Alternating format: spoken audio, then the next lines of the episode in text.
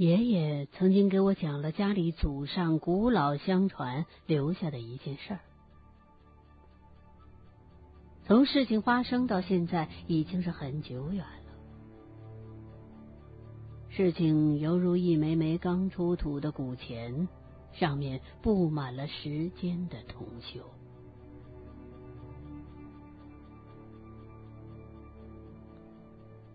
爷爷的曾祖是个生意人。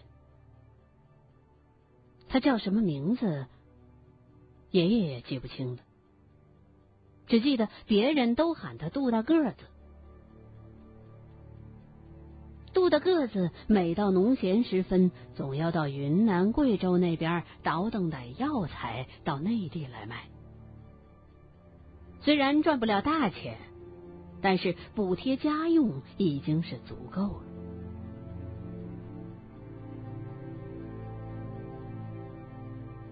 有一年，杜大个子的老父亲突然患了一种怪病，总觉得胸口有小虫子在爬。看了许多郎中，吃了许多的汤药，也不见好。受人指点。杜大个子跑到七十多里地外的大皮山上的青云观，请来一位道长。据说这位道长最擅长的就是用奇药治奇病。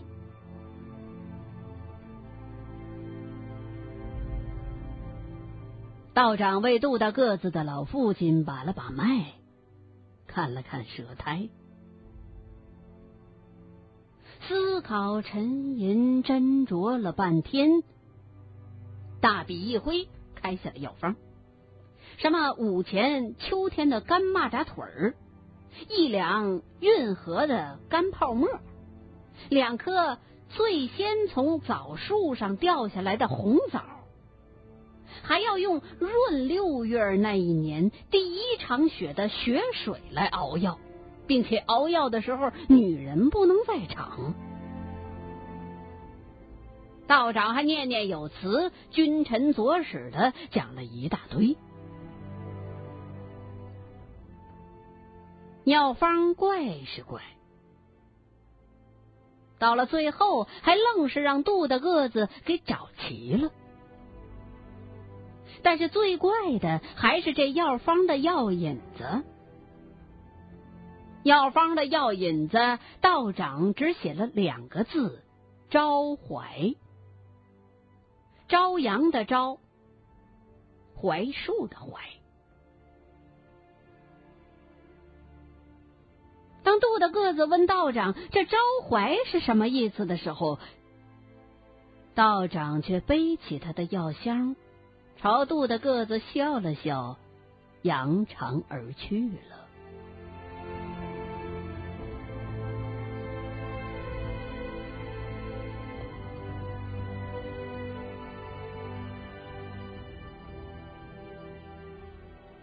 杜大个子本身就是个药材贩子，可是他跑遍了方圆百十里的药铺，竟然没有打听出来这招怀是方的还是圆的，是黑的还是白的。于是这事儿也就慢慢的撂了下来。按照没有药引的药方熬制的汤药。杜大个子的父亲喝了，只是暂解一时之痛，无法除根。大约又过了半年，杜大个子忙完了田间的农活，打点好行李，准备再到南方跑趟生意。一来找点闲钱，宽松一下手头；二来。碰碰运气，看看是否能找到招怀这味药引，也好为父亲彻底的根除疾患。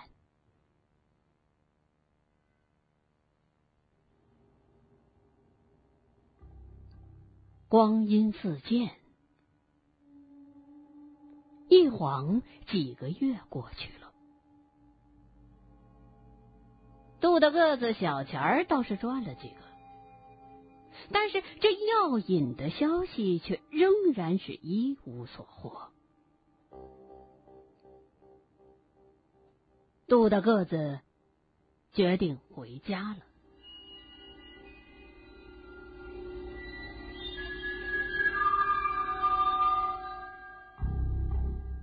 经过几千里地的长途跋涉，这天眼看着再有几十里就到家了。此时天色已晚，杜大个子回家心切，决定不在县城打尖住店，趁着月明地儿连夜往家赶。毕竟将近一年没回家了，心里牵挂着。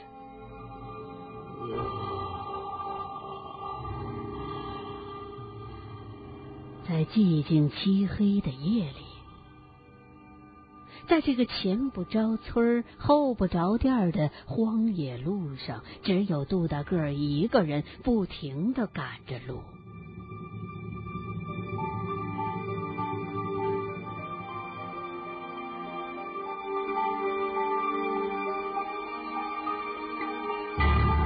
正走，忽然杜大个子听到了一阵哭声，若隐若现，时有时无。停下来仔细分辨的时候，周遭却又是一片寂静。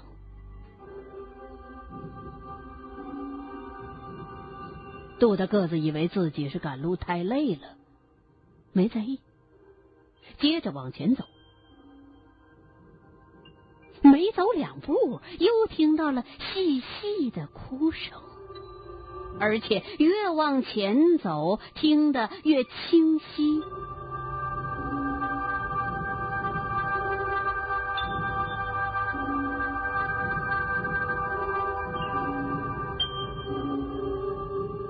等杜大个子赶到一个破庙的时候。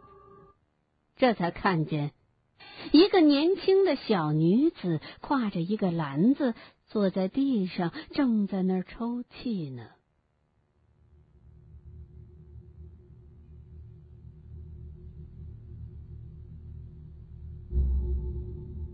杜大个子平时在乡里也是属于那种路见不平一声吼，该出手时就出手的热血汉子。遇见不平事儿，总爱上前去管一管。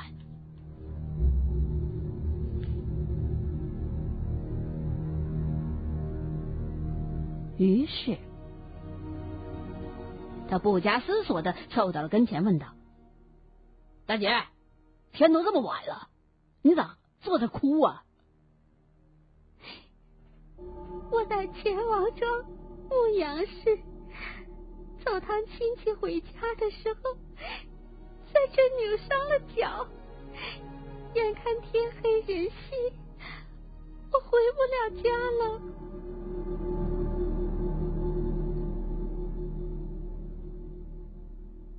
借着月光，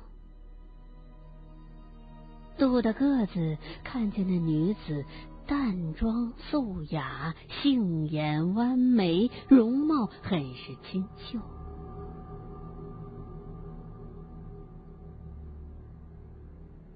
杜大个子心里直犯嘀咕：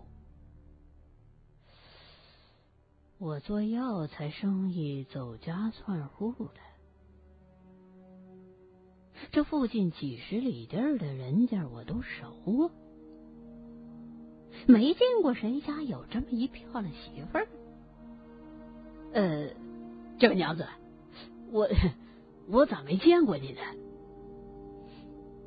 这位大哥，我乃前王庄穆家新娶之妇，所以大哥您瞅着我眼生。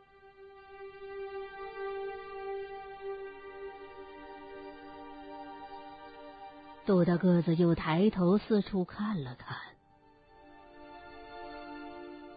周围是荒野地，钱王庄离这有十几里路。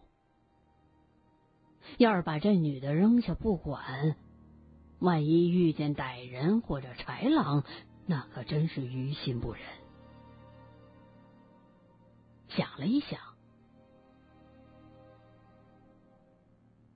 呃，我家离这不远，您要是不嫌弃，愿不愿意先到我家和我妹妹委屈一宿啊？全听大哥安排。可是，小女子脚疼的，实在走不得路了。杜大个子是个粗人，又急等着回家，所以顾不得男女授受不亲，二话不说，背起那女子就走。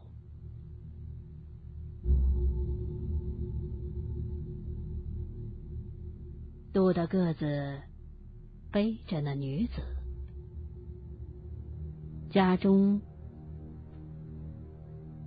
窗口的灯光一直在眼前摇晃着，因为他急等着回家，脚步就不禁加快了。眼看着再有二里多地儿就要到家，借着月光，已经能遥遥的望见窗口了。突然，杜大个子觉得身后这女的身子越来越沉，越来越沉。刚才轻轻搭在杜大个子肩上的双手也渐渐的合拢，死死的扣着杜大个子的脖子，越扣越紧，越扣越紧。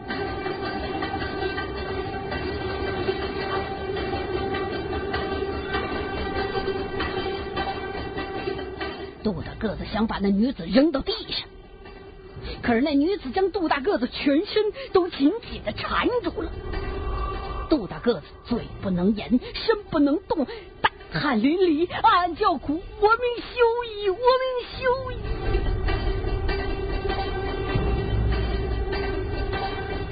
突然，杜大个子心中一个激灵。想到返乡之时，路过河南沧州，在一客店投宿的时候，曾经有一位同屋的中年汉子对他说过：“大哥，你印堂发暗，今日必有邪物缠身。”可杜大个子仗着自己身强力壮、个高胆大，并没将此话放在心上，将那汉子送给他的道符。随手揣在怀里，道声多谢，就与那中年汉子举手含笑作别了。没想到那汉子所言不虚，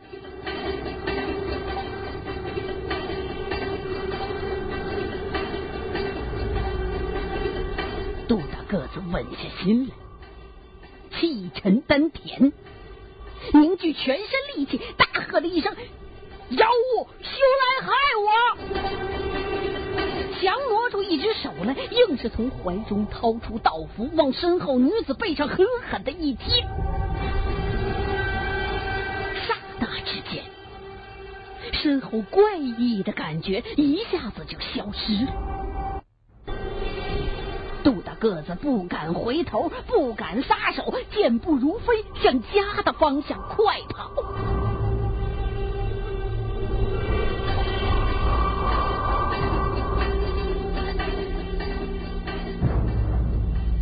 到了家门口，杜大个子是又心又累，用脚踹开院门之后，就将背后那女子往地上狠狠一甩。只见身后背的哪里是什么女的，分明就是一块贴着道符、年久腐烂的天板，也就是棺材盖儿。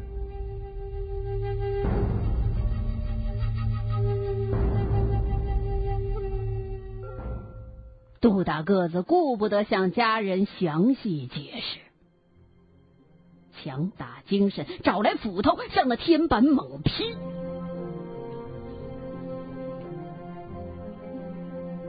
这时候，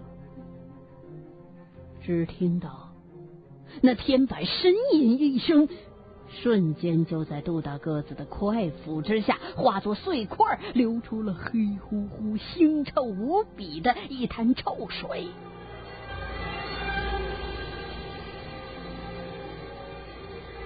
杜大个子惊魂未定之际，突然脑中灵光一闪，想到一件事儿：娘，今天是几月几啊？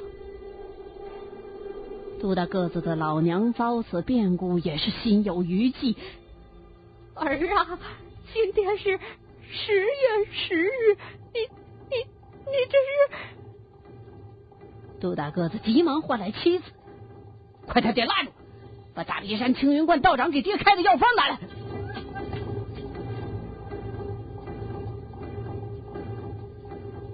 烛光之下，杜大个子细细的审视药方当中所写的药引，那何尝是“招怀”二字？分明写的就是十月十日木鬼。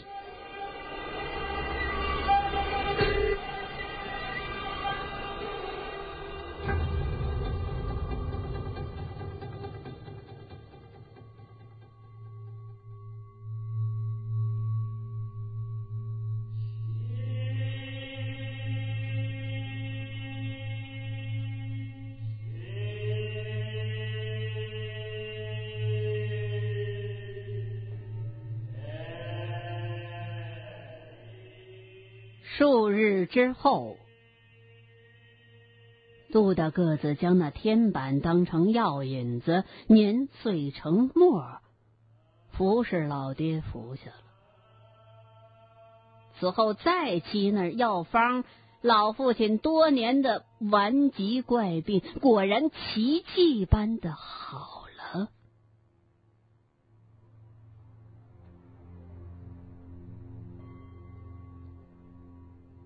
几个月之后，杜大个子走乡串户推销草药，路过钱王庄的时候，向众人打听村中可有一位木姓人家，几乎没有人知道。只有村中一位年纪最大的老爷子回忆说，他小时候曾经听祖父讲起，村中的确有一木姓人家，家中新娶了一媳妇儿之后暴病身亡，穆家掩埋心腹之后又突遭祸事，自此搬家不知所终。那暴亡的新媳妇儿依稀仿佛。是姓杨。